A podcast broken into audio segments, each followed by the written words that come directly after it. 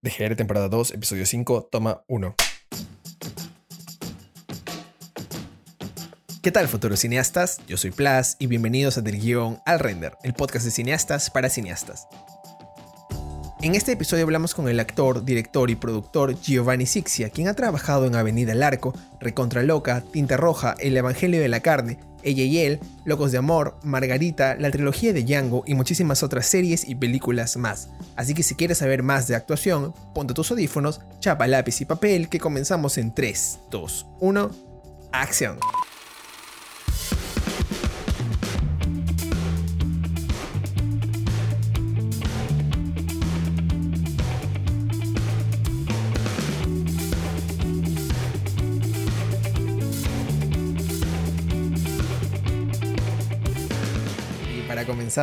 Me gustaría mencionar que gracias a tu banda, Los Chabelos, mis recuerdos del cole siempre han sido más que divertidos por todas las veces que mis amigos y yo hemos estado cantando son serie y media en las pausas. Muy Me alegra, me alegra, Sebastián, qué bueno. Quisiera arrancar preguntándote cómo llega a ti la decisión de, bueno, de ser actor y más allá también dedicarte a hacer cine, ¿no?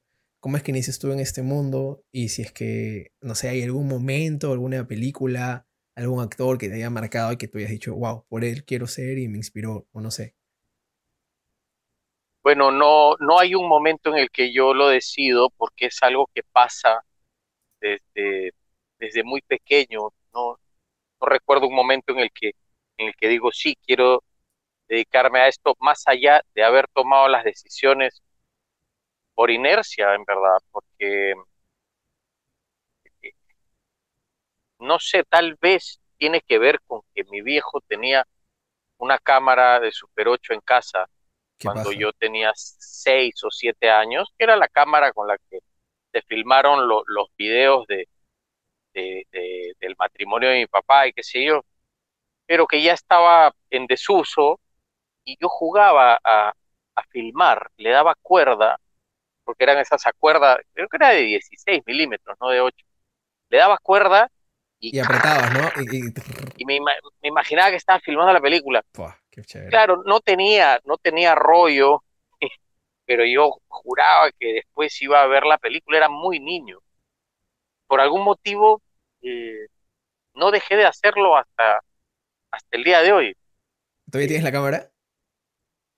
La tengo, sí, la tengo. Está, en la casa de mi viejo ahí, pero eh, no, sabría decirte por qué. Creo que me, creo que siempre me, me, cautivó la idea de poder registrar la vida y guardarla en, en algo, porque incluso recuerdo que en el colegio veía cosas y me imaginaba que estaba almacenándolas en algún lugar por, por instinto, y luego apareció el video casero y la primera cámara que yo pude eh, tener en mis manos fue en el año 84. Yo ya tenía 13 años y, tenía una cámara que mi tío me prestaba, que era una de esas cámaras de Betamax con un maletín.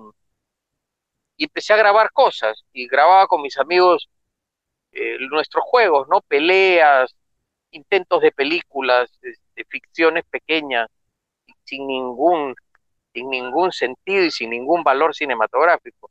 Pero era esta, esta necesidad de querer almacenarlo todo, porque antes de eso lo hacía con cassettes de audio. Yo creo que debe ser alguna especie de... es casi como preservar el momento, ¿no? O sea, preservar, guardarlo. Debe ser alguna, alguna afición innata que, que me ha llevado a, a querer registrarlo todo, porque hasta el día de hoy lo hago, ¿no? Eh, con, con mis los videos que grabo y tengo, tengo el Google eh, Fotos lleno de videos y de videos y de fotos, ¿no? De una manera, este, como todo el mundo, ¿no? Porque ahora todo el mundo registra todo, pero es pues. algo que siempre, es algo que siempre hice. Qué chévere eso, qué chévere esas ganas de, de querer mantener un pedacito del tiempo y querer reproducirlo siempre, ¿no? Es, pero ahí justamente... no, sé, no sé si será chévere porque eh, a veces pienso que debe obedecer a alguna carencia, ¿no? Una, una, una necesidad de, aferrarse a, al tiempo, que no pase. Eh, Pero no lo soy una persona como alguien, como algo nostálgico, quizás. Soy, soy una persona muy nostálgica, muy melancólica, pero eso no es, este, a veces no es bonito, porque no es, la melancolía hasta cierto punto puede generarte creatividad, pero llega un punto que ya te sientes mal, te duele el alma, ¿no? Entonces, este, no sé, a veces, a veces pienso que algo me hacía falta para querer retenerlo todo. Es un muy, muy buen punto. No lo, no lo he visto por ese lado, claro. Lo, lo, conversaré en mi próxima sesión de terapia, amigo. bueno, de, nada por ayudarte, hay una arista por la cual ir. Eh, me gustaría también conversar un poco, si, si tú tienes esta afición por grabar y mantener las cosas, ¿por qué no dedicarte quizás netamente a ser director o director de fotografía, que justamente está más metido con la cámara y, no va a estar delante de la cámara? Porque es lo que yo quería hacer y es lo que terminé haciendo eh, indirectamente. Cuando terminé el colegio, yo no actuaba de ninguna manera, me, daba mucho roche pararme en un escenario. Lo hice en alguna actuación del colegio, pero los nervios, no, no me gustaba. Y, cuando grababa mis videos, yo grababa a mis amigos. Grababa a mis amigos, eh, los ponía en cámara rápida, les montaba música, todo esto conectando un Betamax con otro, con un cable, ¿no? Y play y rec, y armando, editando caseramente. Nunca me, quise poner delante de la cámara, me daba, me daba vergüenza. Y cuando, cuando termino el colegio, entro a un instituto a estudiar comunicación audiovisual y luego me pongo a estudiar arte dramático por, por simple deseo de conocer a los actores y poder dirigirlos mejor. Pero por algún motivo me empiezan a llamar para actuar, porque loco. lo que pasa es que en los ejercicios del instituto eh, y, en los, y en los ejercicios del Club de Teatro de Lima, era como, de pronto necesitaban la Universidad de Lima un actor para un corto de estudiantes, te vayan a pagar 100 dólares por el día. Y tú eres un, chico de 20 años, este, te cae excelente, ¿no? Entonces, este, es yo empecé, empecé, empecé a recursearme eh, actuando. Y, parece que a la gente le empezó a gustar más mi trabajo como actor. Y luego me llamaron para actuar más y luego mi profesor de teatro me llamó para una obra y luego alguien que me había dirigido una obra me llamó para hacer un casting para una telenovela y yo dije, no, no me interesa actuar. Y me dijo, pero haz el casting y después vemos qué pasa. Hice el casting y me dijeron, te han escogido. Y yo dije, pero no, pero yo no quiero actuar. Y me dijeron, pero te van a pagar tanto. Y yo dije, ah. Ahora sí quiero actuar. o sea, de verdad que vi un, una una posibilidad económica importante y, me, metí a hacer la novela. Sería injusto decir que solo lo hice por la plata, porque fue una experiencia valiosísima, pero tuvo mucho que ver el tema económico con que yo, mira, y es raro, ¿no? Porque siempre te van a decir que la actuación no retribuye económicamente, pero en mi caso, en mi caso me, fue mejor actuando que, produciendo y por eso me dediqué los primeros años de mi carrera a actuar. Que e, e, eso es muy interesante, porque justo hace unos días veía un live de Instagram de, no, me acuerdo ahorita el nombre de la cuenta, que claro, que decía que a veces es complicado vivir de la actuación. Ah, no, ya me acordé, era el podcast de Calla Cabro, que decían que tiene estos prejuicios y a veces no se puede vivir de actuación, que pagan mal. Y ahora, claro, con lo que tú comentas, es casi del lado opuesto, ¿no? Que, que la actuación te permitió seguir chambeando. Mira, fue, fue, fue un buen momento para la producción, el finales de los 90, comienzo de los 2000, un buen momento y, bueno, y por algún motivo encajé en, los personajes que se buscaban en ese momento. Este, digamos que tuve, tuve la suerte de estar en el lugar preciso, en el momento indicado. Eh, pero para, para aclarar ese comentario, es verdad que no es fácil vivir de la actuación. Lo que pasa es que para vivir de la actuación tienes que hacer muchas cosas relacionadas con la actuación. Y a veces Pero la gente por ejemplo? a veces la gente cree que vivir de la actuación es solamente hacer un trabajo y ser bien pagado por ese. Y tú como actor, y los actores que, que, trabajan esto lo saben, hacen, eh, hacen locuciones, hacen, eh, talleres, hacen eh, animación, hacen este, conducción, hacen maestro de ceremonias. Es lo que comentabas con Henry Spencer también, si no me equivoco, ¿no? O sea, haces muchísimas cosas para poder llegar a fin de mes. Hay que tener mucha suerte para agarrar un trabajo, tal vez eh, participar en una serie de televisión que dure siete años, es algo que no pasa todos los días, para, para que económicamente estés, estés tranquilo, ¿no? Pero eso no le pasa a todos y menos todos los días. ¿Y te parece que hoy en día es mucho más complicado? Bueno, hoy en día por la pandemia imagino que ser mucho más complicado, pero ¿te parece que un actor puede vivir de la actuación hoy en día más fácilmente que antes o es más complicado? Hoy en día no te puedo decir nada de nada, hermano, porque mm. si, si algo sé, que nada sé. No, no sabemos qué va a pasar, no sabemos cuándo se va a reactivar. En mi caso, que era una, una persona que se dedicaba prácticamente al teatro, al cine y a la música, eh, no he encontrado la posibilidad de, hacer cosas presencialmente, ¿no? Eh, teatro no hay, estrenar una película en el cine es imposible y hacer un concierto también. Entonces, eh, si no puedo, si no veo futuro en lo mío por ahora y estoy como en stand-by, menos te puedo hablar del teatro o el cine en general. Claro. Yo, yo, yo pienso que es una terrible pausa y que vamos a volver a, a trabajar nuevamente como antes, es lo que más deseo. Sí, justo tocando este tema que tú mencionas, me acuerdo también, a mí me gustó mucho lo como te comenté por llamada, la conversación que tuviste con Henry Spencer, que no solamente era para gente de riesgo, sino también gente menor, como 24 años. Eh, obviamente, obviamente. me gustó mucho la parte donde, bueno, mm, se me quedó la parte donde comentas que tú solamente has hecho teatro para esta, esto de Movistar, eh, creo que es Movistar Plus, de Resiste Teatro, sí, que fue para, presencial. Para una, un programa Resiste Teatro que me pareció maravilloso. Está monstruo, eh, sí. Mi, mi, pregunta iba, o sea, ¿por qué hacer eso y no hacer una obra virtual, por ejemplo? Bueno, porque a mí me invitaron a participar en esta obra. Yo no. Ah, eh, la obra no es mía, eh, el director no fui yo, a mí me invitaron como actor. Yo fui, me dieron el, papel, lo estudié, lo, ensayé y lo hicimos, pero no he tenido el impulso de escribir una obra o pues he buscado, no he encontrado, es difícil porque tiene que ser una obra muy corta. Yo por lo general he hecho obras largas en el teatro. Este, pero lo de Resiste Teatro me parece un fenómeno porque solamente una pandemia hizo posible exista un programa de, teatro en el Perú, ¿no? Es algo imposible. Nadie hubiera apostado por eso. Es lo que hace, es como Hamilton, con todas las cámaras y eso. Claro, claro.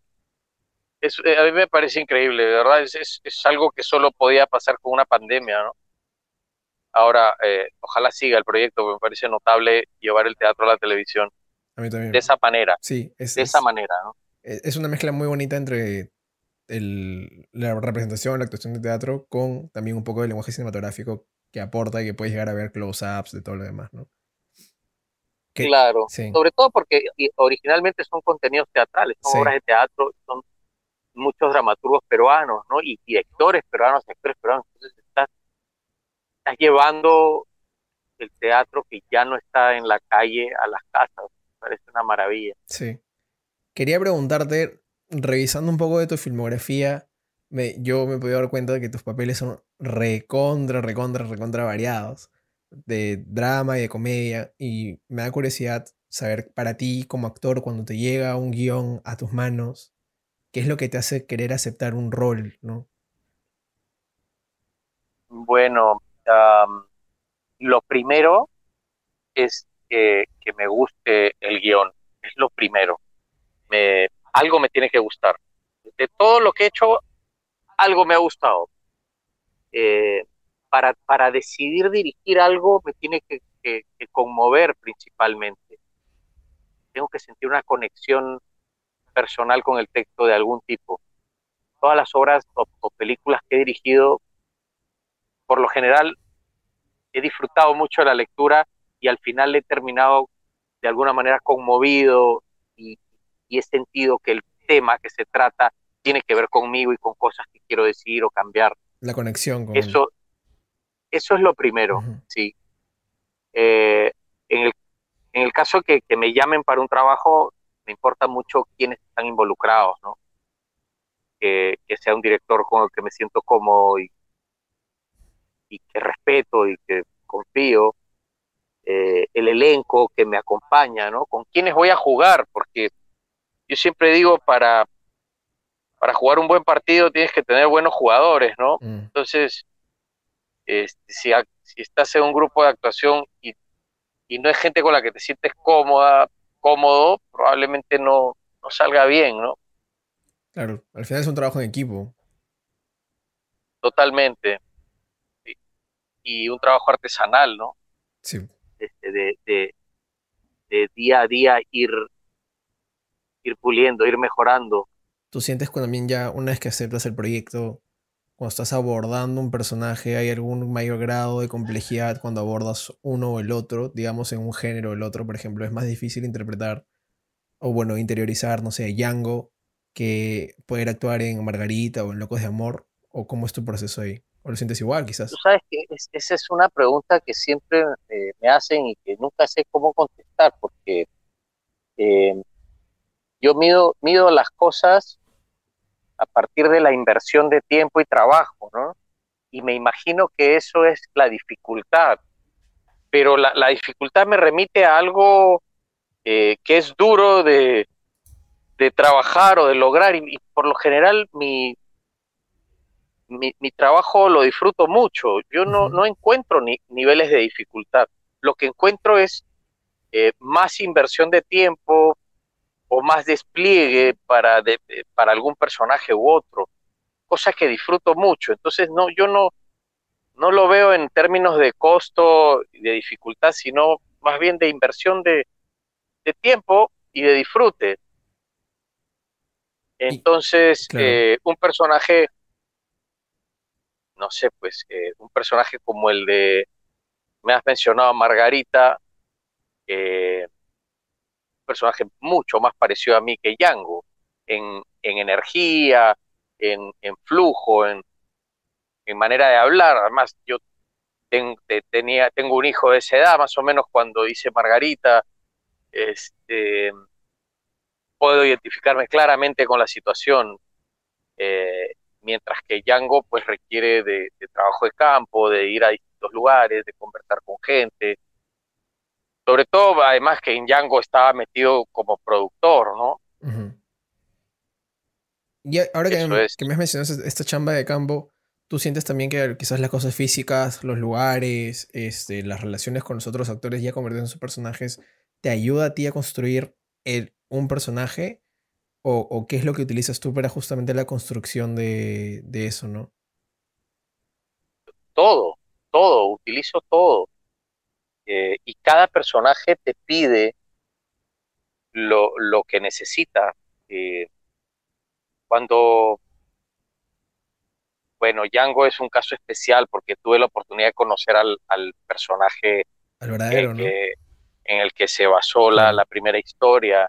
Entonces eso es notable, ¿no? Estar con él, conversar, mirarlo, mirarlo cómo, cómo interactuaba con su esposa, eh, y luego salir a la calle y pensar en eso y, y te empiezas a relacionar con la gente de otra forma, empiezas a escuchar música. Es lo que yo, yo escucho mucha música para, para mi trabajo como actor. La música me ayuda un montón porque la música te da sensaciones, te da ritmo, te da, te da el flujo de energía que tiene el personaje. Yo a todos mis personajes yo les podría poner un soundtrack súper importante. Y, con mis actores, y absolutamente y cuando dirijo a mis actores les doy canciones. les doy canciones y les digo, mira, este es, este es tu personaje. Sí, sí, bastante, uso bastante la música. O películas también, ¿no? Referencias, todo tipo de imágenes. Todo, todo es todo es útil. ¿Y, y, ¿Y cómo es que adoptan los actores cuando los diriges las canciones, no? O sea, ¿Qué, te responden? ¿Qué has sentido que te han respondido? Porque es, me parece muy interesante, no lo había escuchado como un método antes. Lo, lo que pasa es que eh, es algo que los actores hacemos. Este, por lo general, los actores que trabajan con el método que yo trabajo, pues me dicen, genial, gracias. ¿Cuál es tu método, disculpa? los actores te piden, eh, bueno, yo he estudiado con, con Alberto Isola, con Reinaldo Amore, que son los que parten del método de Stanislavski originalmente. el, eh, el método que yo tengo es mi, propio método, porque como te digo, cada, cada producción, cada personaje requiere eh, su, su trabajo, pero para mí el, la actuación como la conocemos nació a, a comienzo del siglo XX con Stanislavski. Esa es la actuación que, trabajamos. Y es la actuación que después Strasberg en los años 50 eh, introduce al cine norteamericano y de donde sale pues Marlon Brando, monstruos como De Niro, Pacino, Hoffman, Meryl Streep, que son los actores que que yo admiro y que, que de alguna manera quiero pues seguir esa, ese estilo de actuación. Y, y como el método Stanislavski es algo también que te llevas mucho contigo cuando haces un personaje, por ejemplo, voy a volver a Yango porque me parece un personaje bien pesado. ¿Te llevas algo de Yango contigo cuando termine el día de rodaje? ¿O lo dejas todo en el set y de ahí pling, apagas el switch y te conviertes de nuevo en Giovanni? al, comienzo se me pegaba, pero ya con el tiempo no me, voy del set y ya me, convierto en mí, ¿no? Si no estaría un poco loco. Este sí, no, imagínate, no, no voy a terminar de filmar y me voy a ir a robar bancos, ¿no? Este, no, no funciona así, no, no, si alguien hace eso tiene un problema, ¿no? Este, una cosa importante que, que, yo creo que tiene que ver con, la, con los actores es que es bueno que, que tengan una, una salud mental, ¿no? Que, cultiven su salud mental, que, hagan terapia, que, que traten de estar siempre sanos. Me parece súper importante porque los actores trabajamos con el cuerpo, tenemos que tener el cuerpo dispuesto, la voz dispuesta, la mente dispuesta y las emociones también. Entonces, este, la idea del actor bohemio, eh, loco, irresponsable, no, no es algo que con lo que yo me identifique, a pesar de, las canciones que compongo y que tú has escuchado, que, que, no representan lo que yo hago en mi vida, son solamente un, vehículo de, catarsis y de, y de, y de diversión. Claro, no es que los actores sean el quinto Teletubby yendo calato por el parque. No, no, no, pues eh, sí, lo más probable es que termines en la cárcel si sales calato por el parque, ¿no? Hoy en día. Pero es bonito imaginarlo y, divertirse con la idea. Sí, eso sí, eso me parece bien chévere. Quería preguntarte cómo lidias tú, bueno, desde la perspectiva de actor y desde la perspectiva de director, cuando eres un actor y sientes que quizás no estás logrando lo que el director quiere, ¿te ha pasado? ¿Cómo lidias con eso? Y viceversa, ¿no? Cuando tienes un actor y no logra lo que tú quieres. Mira, yo soy bien pesado, te digo la verdad, como, como actor, porque necesito entenderlo todo para, para poder actuarlo. Y hay muchos directores con los que no, no he conectado por eso, porque en un momento me, miran y me dicen, por favor, solo actúa y deja de, hacerme preguntas. este, sí, sí, me ha pasado hasta con los actores que más respeto, porque, y me ha pasado con actores a los que yo he dirigido, que, me han exigido demasiado y yo no he, sabido qué decirles. O sea, hay, hay actores de todo tipo, pues hay actores que son muy intuitivos y muy independientes, pero hay otros como yo que necesitamos que, que nos guíen absolutamente en todo, entender todo. Y, y me ha pasado que, que, no he podido actuar una escena y decirle al director es que no entiendo, es que no entiendo por qué pasa esto y por qué dice esto. Y el director se queda sin recursos para explicarme. Y es, es una situación muy, muy, muy jodida. ¿Y cómo lo solucionan? Pero pasa. bueno, hemos llegado a buenos términos después de, discutir mucho, pero se pierde mucho tiempo, sobre todo en cine es un problema porque en el cine, además el cine peruano que, tienes presupuestos tan ajustados, tienes que cumplir el plan de rodaje y tienes que acabar la escena y tienes que llevarte la toma y que el actor de pronto te diga, no, no entiendo, no, no puedo hacerlo. Es como, por favor, nos gana el día, por favor. Eh, eh, es terrible. En el teatro no, porque te puedes quedar todo el día de ensayo sentado, tomarte un café y al día siguiente retomar. Claro. Y, llegas. Pero en el cine es una tragedia. Una tragedia. Y tú eres mucho. Y, me ha pasado. Me ha pasado como actor y como productor, y yo mismo desesperarme diciendo, carajo, tengo que sacar esta escena adelante porque tenemos que irnos. Pero yo mismo estoy traicionando mi producción como actor. me imagino que debe ser una, una, dualidad terrible, ¿no? Como, claro, quieres estar ahí, que avance, y como actor también entiendes al, a, la persona que está delante de la cámara. Ya, pero todo es porque quieres hacerlo bien. Sí. De eso se trata todo. Este, no es por joder. No, obviamente no es por joder, claro. Es porque quieres que salga un buen producto, de todas maneras. Claro. Y tu, tu, tu chamba previa con el director, o sea, ya antes de entrar a rodaje, eres mucho de conversar, eres de las personas chanconas que hacen sus siete preguntas, eh, no sé, lo interiorizan bastante, o, fluyes más de conversas. absolutamente, no, no, no siete preguntas, hacemos mil preguntas, conversamos de todo. Eh, no, he, no conocido ningún director que, que no te diga, conversemos muchas veces antes. No, no, he conocido ningún director que no haga eso.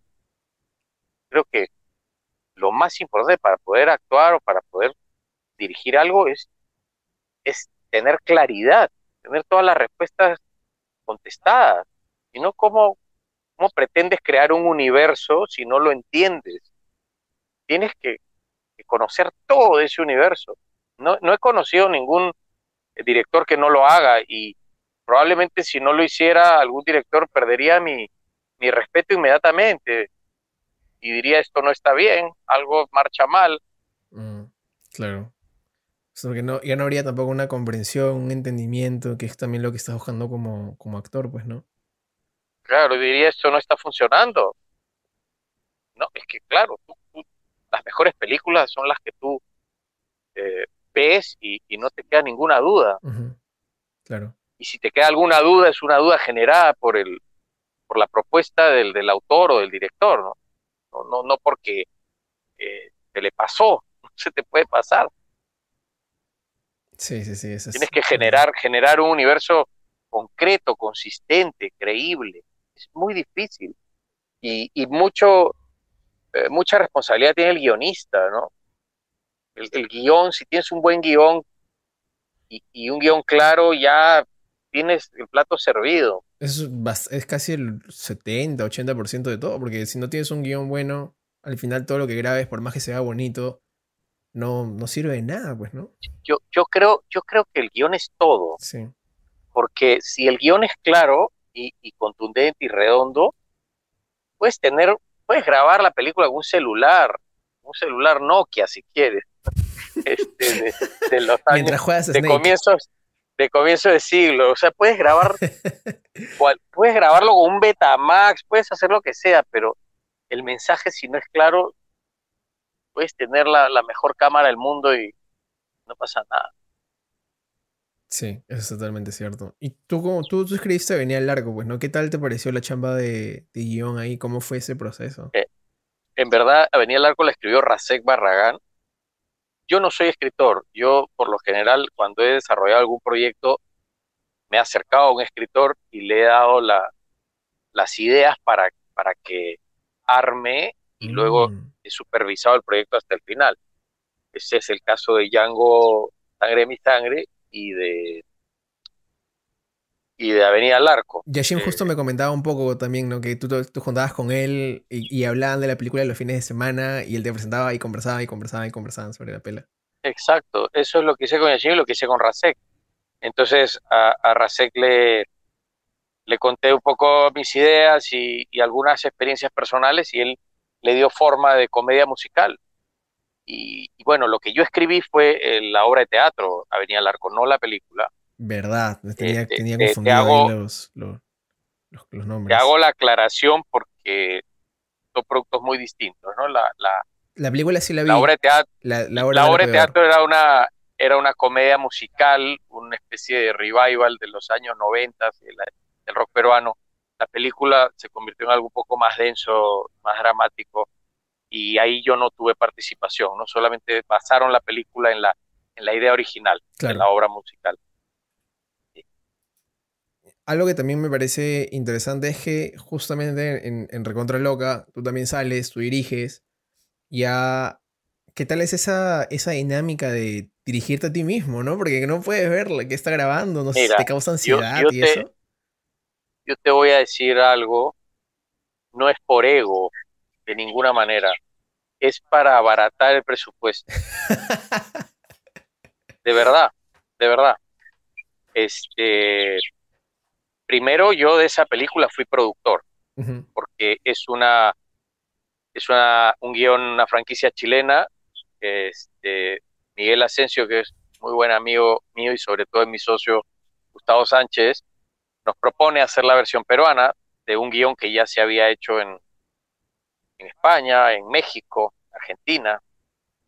Y yo conocía la película original, me gusta mucho la película. Entonces, cogí el guion original y empecé a buscarle un sentido personal, algo que me emocione a mí para poder hacerla. Y, y después de hablar con dos directores que finalmente por tiempo y por otros motivos no pudieron dirigirla, mi socio en producción me dice, oye, ¿y si la diriges tú? Y yo digo, wow, lo único que dirigí, bueno, aparte de todas las obras de teatro, fue un corto hace 18 años. Este, dirigir un largo, un largo sería, tal vez es un buen momento para hacerlo. Y empecé a enamorarme del proyecto como director. Este, y, terminó de redondearse todo cuando escuché la canción de Bebé que aparece en la película. Ella, la canción que cierra la película, es una canción sobre empoderamiento y sobre, sobre dignidad de la mujer. Y dije, ah, por aquí va la cosa. Y sentí que tenía un vínculo con la película. Y dije, ok, vamos a dirigirla. Y ahí va sumando dos cosas. Y este y finalmente pues había un, un personaje para un actor de, no sé, 45 años, eh, más o menos eh, con, mis rasgos físicos, para que sea la, el enamorado de Yanela. ¿Quién podrá ser? Estás en la producción y dices, oye, y si tú lo haces, te dices, dices, bueno, sí, si así voy a tachar el rubro del, de algunos miles de dólares que le voy a pagar a ese actor, pues yo lo hago y, ya no lo pagas, ya no lo desembolsas, es un ahorro. No, claro, porque este es un proyecto eh, de, inversión nuestra, ¿no? no es un proyecto que nosotros teníamos la plata para hacerlo. Entonces, todo lo que lográbamos abaratar era no tener que conseguir el dinero. Mm. Entonces, empezamos a hacer eso. Y, y, de pronto ya me tenías pues en el, en el set, eh, con los audífonos, con el peinado, eh, entre el monitor y los actores tratando de, hacerlo todo como un pulpo, pero no salió mal. No, no, no, no salió mal. solamente una, una, un actor, actriz, que, no te voy a decir quién, eh, me llamó la atención porque en plena escena empecé a, bueno, es que ya, de hecho, solamente hay una persona con la que actúo en la película, o sea que si te vas a dar cuenta de quién era me dijo, por favor, si me diriges, me diriges. Si actúas, actúas. Pero no estés actuando conmigo y dirigiéndome. y este, fue Yanela, ¿no? Que la, la abrazo en la escena en el momento que es su plano. No se me ve a mí, yo estoy de espaldas y le empiezo a decir, gira un poquito a la derecha. y, y ahora, ahora levanta la cara. Y ahora, y digo, oye, ya, no jodas. O actúas conmigo o me diriges, pero ya las dos cosas es demasiado. Pero quedó bien. Quedó muy bien y, la película me, me, gusta, me emociona, me divierte. Y, no te digo... Y en la, y, Disculpa, no, ¿qué ibas a decir? No, no, no, que en la siguiente este, película que hemos hecho, Cosas Amigos, se ha filmado íntegramente en mi casa. Este, no hice ningún personaje porque no había un personaje para mí por edad, eran personajes más jóvenes, pero todo lo que yo pueda aportar a la producción, a mi producción, yo le echo mano, le echo mano a todo. Eh, mi, mi, esposa ha sido extra en todas las películas, mis hijos salen cuando necesitamos niños. o sea, todo es un trabajo, este, como te digo, artesanal y, hecho en casa. No, no, no es un trabajo de industria, es un trabajo, el cine, por lo menos en Perú, se hace así. Ahí artesanalmente. justamente me, me, da pie a dos preguntas que me generan dudas. Una es, ¿te daba miedo abordar una película así como esta, que es recontra que ya viene una franquicia y, saber o no sentir que quizás podría, como, como, no podría haber conectado con el público peruano? ¿Te da miedo, no sé, afrontarte como director a, esto y como productor a esto? Eh, mira, eh, las dos cosas, ¿ah? Porque por un lado tenía un guion que sabía que funcionaba, porque había funcionado en todo el mundo, pero por otro lado me, parecía muy importante encontrar cuál era mi vínculo con ese guion, porque yo no podía hacer, agarrar y y hacer exactamente lo que mandaba el guion de Chile o lo que se hizo en Chile o lo que se hizo en Argentina. O sea, tenía que hacer lo que me emocionara a mí. Entonces, por un lado decía, bueno, es un buen guion, eh, funciona en todo el mundo. Eh, por ese lado, enhorabuena. Pero ¿dónde está mi relación con, esta historia? Y ahí fue donde empecé a, a, trabajar y a buscarle. Por suerte yo también hice la adaptación, que no es una gran adaptación. Básicamente convertirla a peruano y poner algunos algunos eh, usos y costumbres que son más locales, mínimos.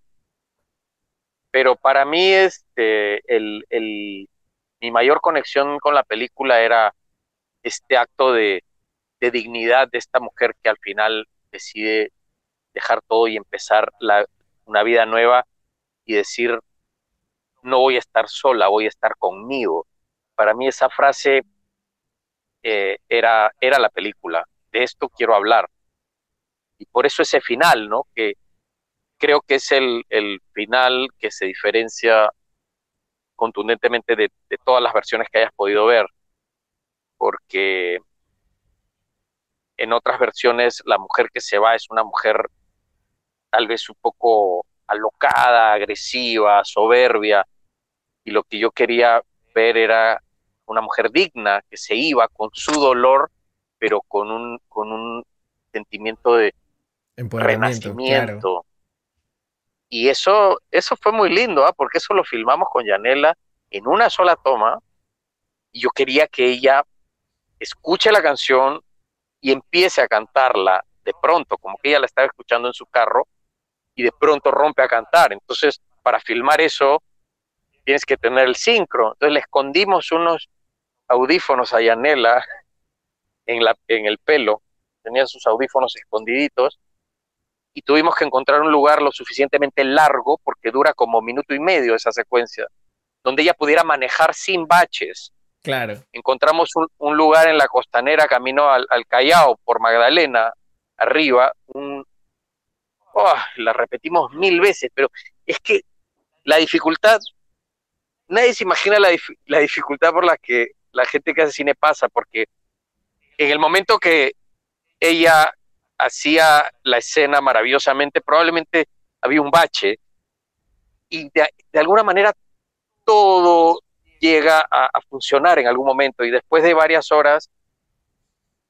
y de conversar con Janela un montón también para lograr saber en qué momento va a cantar, en cuál no, en cuál se emociona, en cuál, cuál piensa, en cuál llora, en cuál sonríe, este, y, después de mucha chamba, me parece que quedó muy bonito. Muy bonito. Y, y a veces pasa que te llevas, ya tienes la toma perfecta y termina y de pronto viene el script y te dice, alguien pasó mirando a cámara por atrás. ¿Qué? Por favor, no, no me digas que es cierto. Y, y ves la escena en el monitor y efectivamente un huevón pasa por atrás y hace ¡Eh! y te cagó y tienes que hacerla de nuevo. Y probablemente no salga tan bien como esa, como esa, primera, vez. Sí, sí. Pero bueno, así es.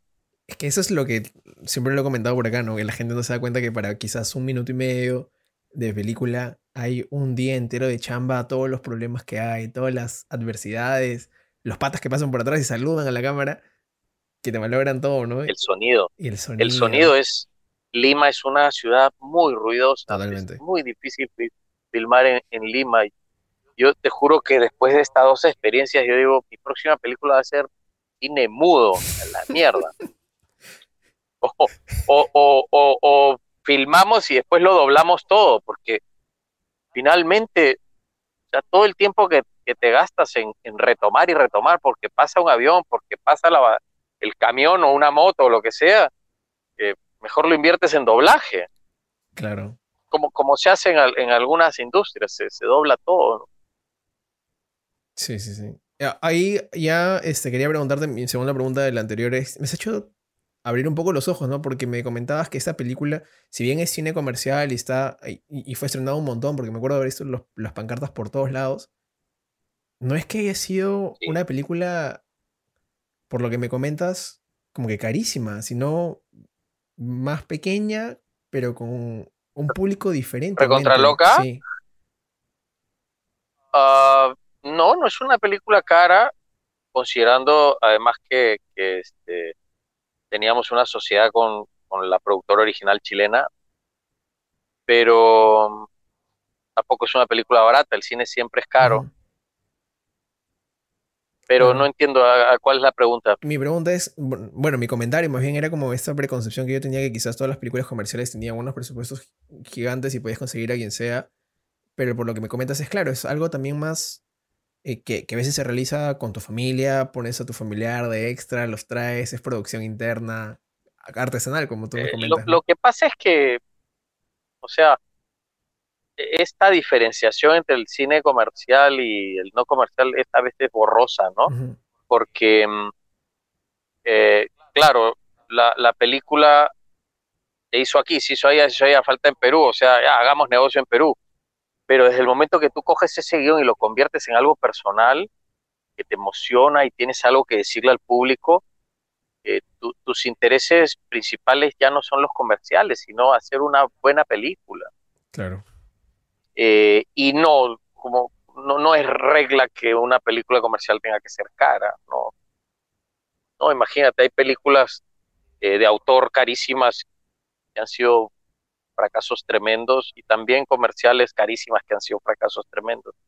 Sí. En verdad, lo importante es hacer una buena película, creo. Sí, sí, sí. Eso es al, final también lo, lo, que yo opino, lo más importante, ¿no? Bueno, ya un poco para, para ir cerrando esta conversación que me ha gustado un montón, quería preguntarte si hay algún género que te gustaría realizar como actor o como director, algo así, quizás a lo George Clooney, que ha hecho ahorita Midnight Sky, justamente la imagen de Django en las últimas películas me recuerda mucho a George Clooney en Midnight Sky, no sé, algo, algo que te gustaría explorar. Mira, yo estoy trabajando en algo que tiene que ver con, con un universo distópico. Em, me gustan mucho las películas de uh, Blade Runner, me gusta este 1984, es una novela que buenísima. Me para los me para los pelos, sobre todo cuando la lees en el 2020 y, y te das cuenta que este señor pues ya, ya lo había escrito todo. Rebelión en la granja, también otra distópica muy buena. Claro, claro. Entonces me gusta, me, me encantaría hacer una película así en, en Perú, ¿no? Que es algo que no se ha hecho y que no, no sé si a la gente le interesará verlo tampoco, pero todavía tengo bastante chamba por delante en mi próximo proyecto. Qué baja. Y bueno, finalmente, Giovanni, algo que le pregunto a todos, que a mí me gusta mucho saber, es ¿qué ha sido lo más valioso que has aprendido tú en tu carrera de cineasta? Ya sea para formarte como cineasta o como persona, ¿no? ¿Qué es lo que más rescatas? Ah, mira, sumando la pandemia y sumando la incertidumbre y todo, rescato algo que siempre he dicho y que siempre eh, me, siempre me ha gustado tener la capacidad de decirlo. Eh, no sé. Tener la capacidad de decir no sé es el primer paso para saber. Eh, lo peor que puedes hacer es creer que sabes o pretender que sabes. Eh, muchas veces me han preguntado mi socio o otros actores, o empezando un proyecto, o, o haciendo una toma, oye, Giovanni, ¿cómo es esto? No sé. Y eso da pie a, a, que lo averigüemos juntos. Creo que ese es el trabajo. Porque lo, que, lo peor que puede pasar es que alguien tenga, la, eh, tenga certezas de todo, ¿no? Creo que lo, lo, mejor de nuestro trabajo es descubrir cómo son las cosas, ¿no? Me, me, siento el primer día de ensayos de una obra de teatro y digo, ok, ¿cómo es? ¿Cómo es esto? ¿Qué, qué sienten? ¿Qué opinan, amigos actores? Y cada actor empieza a, a tener su propia versión y sus propias sensaciones y eso empieza a construir el, el proyecto y hacerlo vivo y valioso. Si tú llegas y dices, miren, esto es así, ah, me parece eh, que, es el camino más aburrido. Eh, y ahora, sumando la pandemia, te digo, no sé, no sé nada. Qué chévere. Y, y alguien, alguien me dijo, eh, el primer paso para, para saber es este, darte cuenta que no sabes, ¿no? no saber y es saber un montón. Hasta ahí el episodio del día de hoy. Muchísimas gracias a Giovanni por su tiempo y recuerden que pueden entrar a nuestro canal de YouTube para ver más de su chamba. No olviden que pueden acceder a contenido exclusivo volviéndose miembros de nuestro Patreon en www.patreon.com slash del guion al render. Eso fue todo por hoy. Yo soy Plas, que sus renders salgan sin falla y conmigo será hasta la próxima semana corte y queda.